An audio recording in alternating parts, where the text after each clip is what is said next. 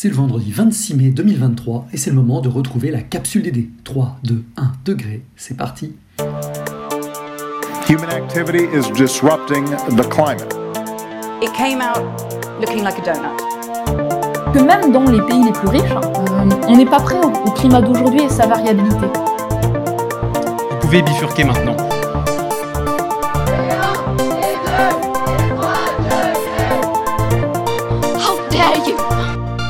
No country in the world can yet say they have achieved gender equality.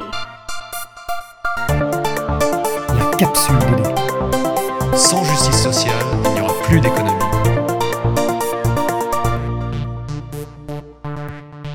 Au menu cette semaine, l'idée qui transforme, le ticket climat. Le portrait de la capsule, Augustin de Françu. Carte blanche à Iris Bouchonnet sur Ethnographie des mondes à venir.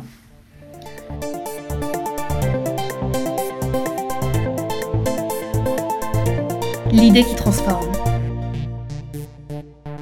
Il est bien difficile de retenir une idée majeure dans le flot particulièrement riche de l'actualité de ces derniers jours, tant le débat public s'est emparé des enjeux climatiques et écologiques, pour le meilleur et pour le pire. Les débats sont vifs, les clivages de plus en plus marqués et les positions qui en découlent semblent bien souvent irréconciliables. Ainsi, cette étude du CNRS, publiée dans la revue PNAS la semaine dernière, démontrant de manière non équivoque le rôle majeur de l'agriculture intensive sur l'effondrement de la population d'oiseaux en Europe.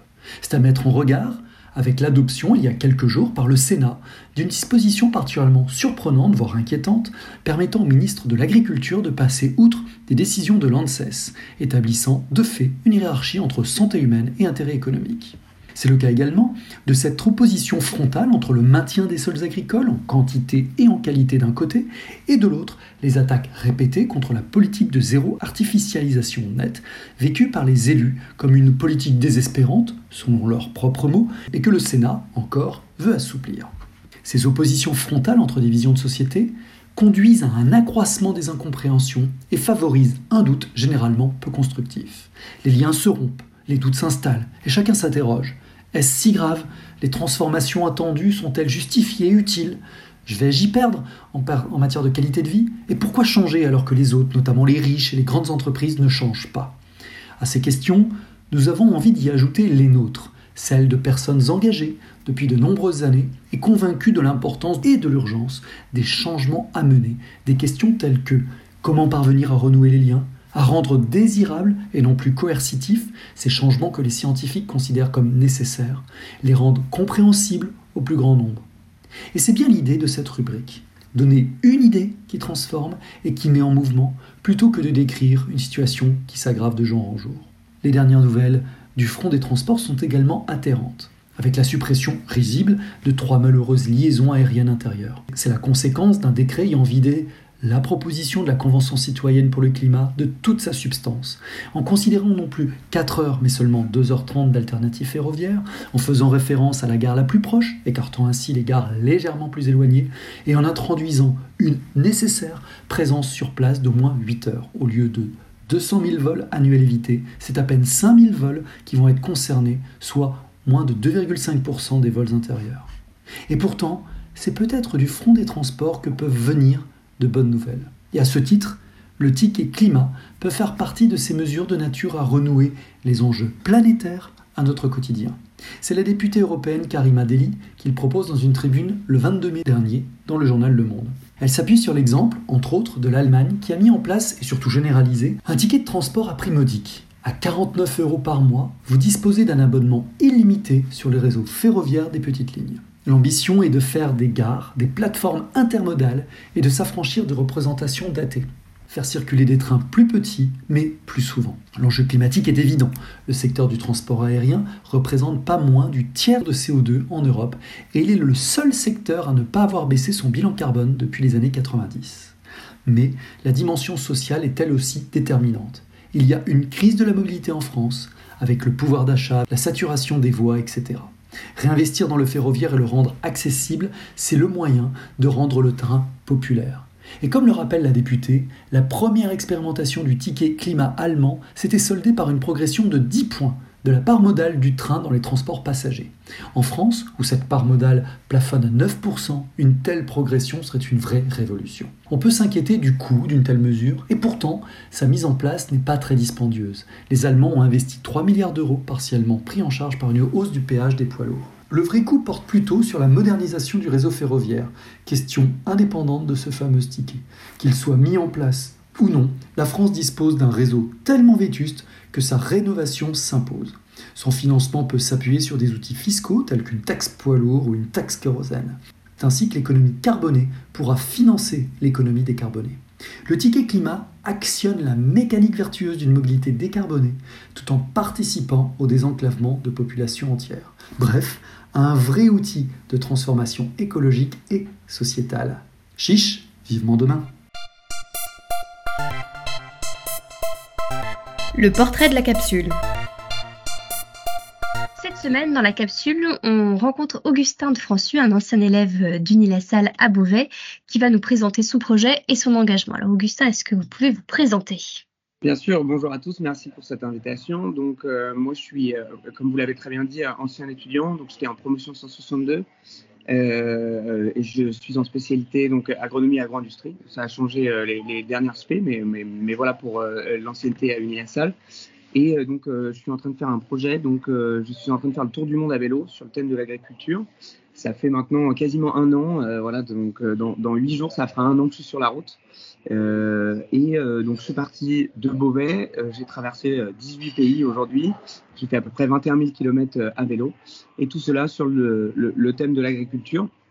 Dans quel sens? C'est-à-dire que dans chaque pays que j'ai traversé, j'ai rencontré des agriculteurs afin de faire des interviews et de parler agriculture dans les différents pays que j'ai pu traverser, afin de mettre en évidence différentes choses, euh, en particulier les difficultés euh, auxquelles les agriculteurs étaient confrontés dans chaque pays.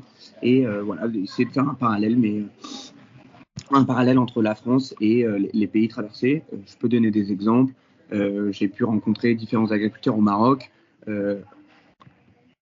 qui, ont, qui ont dû gérer des, problèmes d'irrigation, par exemple, parce que évidemment les, sources en eau sont, sont limitées au Maroc.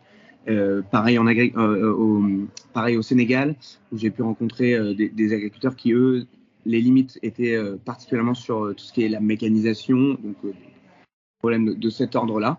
Et donc voilà, donc, donc voilà sur le travail que je fais le, long de mon voyage. Et alors, la, la, genèse de, de ce voyage, c'est, je pense, avant tout mon goût d'aventure. J'ai toujours aimé partir un peu à la découverte de différents pays, différentes euh, culture. Et donc c'est ça qui m'a vraiment, je pense, poussé à, à, à, entreprendre ce voyage. Et dans quelle, dans quelle mesure un projet comme celui-ci, pour vous, c'est une manière de vous engager pour les enjeux de la transformation écologique et sociétale? Quels sont les messages peut-être que vous avez envie de faire passer sur ce sujet via ce voyage? Euh, bah c'est la base même de mon voyage, c'est l'aspect le, le, euh, sportif, c'est vraiment l'aspect sportif et, euh, et, le vélo. Euh, c'est pour ça que j'ai choisi ce moyen de locomotion. C'est euh, vraiment pour moi essentiel, c'est-à-dire que je ne me voyais pas voyager en prenant l'avion euh, à outrance euh, et je pense que c'est vraiment important et je pense que nos générations, générations en particulier, mais nos générations sont de plus en plus dans cette démarche et, j'ai pu rencontrer beaucoup de gens le, long de mon voyage et euh, on a vraiment cette, volonté de faire attention à l'environnement. C'est devenu euh, un, élément central dans, nos, préoccupations, je pense. Euh, voilà. Et alors, qu'est-ce que, quelles sont un peu les, les, les restitutions que vous avez prévues pour euh, à l'issue de votre euh, de votre voyage et les étapes d'après Comment faire vivre le projet au-delà? Bien sûr. Euh, alors en fait, de, donc dans tout le cadre de ce voyage, j'ai filmé des interviews. Euh, toutes ces interviews sont euh, donc sous, sous, forme de rush à l'heure à l'heure actuelle. Et donc ça va être tout, tout mon travail de, de, de quand est-ce que de quand je vais rentrer en France de voilà de monter toutes ces vidéos là et de les publier sur euh, YouTube et YouTube et Instagram essentiellement, mais euh, voilà, sur l'ensemble des réseaux sociaux, j'ai un site internet également sur, euh, sur lequel euh, c'est gusworldtour.com. Sur, voilà, c'est sur ces, essentiellement ces trois médias-là, donc YouTube, Instagram et, mon site internet sur lesquels je vais pouvoir publier ces, différentes vidéos d'interaction avec ces différents agriculteurs. Et, et après, moi, pour la suite, pour la suite, j'ai la volonté, en tout cas, de, rencontrer aussi à nouveau des agriculteurs, probablement plus en France, mais, mais continuer dans cette, dans cette démarche-là. Ok. Eh ben, merci beaucoup, euh, Augustin, pour ce témoignage et puis Ben, bonne suite de voyage. Merci.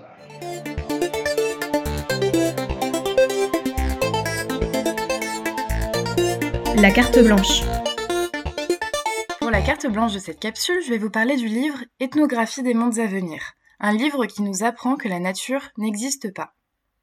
Ce livre nous fait l'état d'une conversation entre Philippe Descola, anthropologue qui critique le dualisme nature-culture en analysant les modes de socialisation de la nature. J'y reviendrai, et Alessandro Pignocchi, chercheur en sciences cognitives et auteur de bande dessinée. Ce livre, c'est une critique du naturalisme, c'est-à-dire une critique de notre rapport collectif au vivant, non humain. Le vivant non humain, c'est les animaux, les milieux de vie et les plantes qu'on a eu tendance à mettre dans la grande catégorie nature ou environnement. Quand Philippe Descola et Alessandro Pignocchi nous parlent de naturalisme ou de naturaliste, ils ne parlent pas des spécialistes des sciences naturelles et de celles et ceux qui aiment les plantes ou encore les animaux, mais plutôt du rapport au monde qu'ont les sociétés occidentales.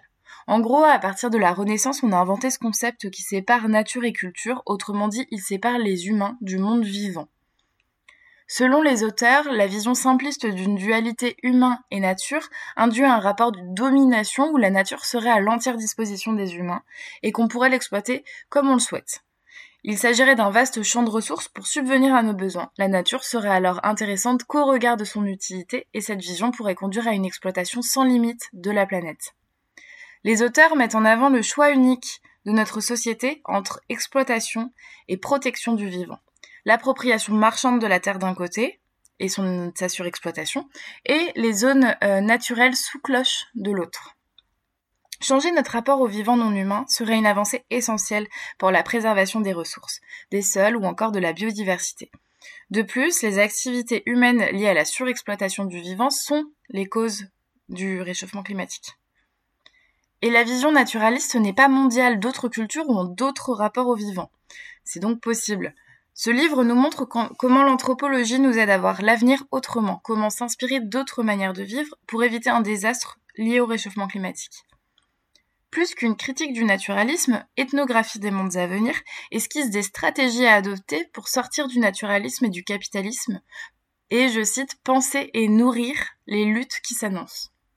Dans un interview d'Alessandro Pignocchi pour la revue Social Terre parue en avril dernier, il nous dit que la sortie du naturalisme ne pourra pas avoir lieu sans la sortie du capitalisme. Euh, cependant, il n'existe pas de société développée technologiquement comme la nôtre qui ne serait pas naturaliste. Donc pour tendre vers ce modèle, il faudra transformer notre rapport à la technologie. Parallèlement, il nous faudra subvenir à nos besoins, ce qui mobilise, quoi qu'il en soit, des ressources. Comment pourrait-on réintroduire des activités de subsistance dans la pratique de l'imaginaire collectif? Repenser les sociétés et les façons de produire pour réintroduire du sens dans le rapport au vivant non humain. Ce livre fait l'état d'une discussion entre les deux auteurs, agrémentée d'illustrations humoristiques à l'aquarelle. Dès le début du livre, on voit la représentation d'une mère et son fils au musée dans lequel ce livre est exposé et elle dit « Oh regarde, c'est le livre qui a fait basculer le monde ».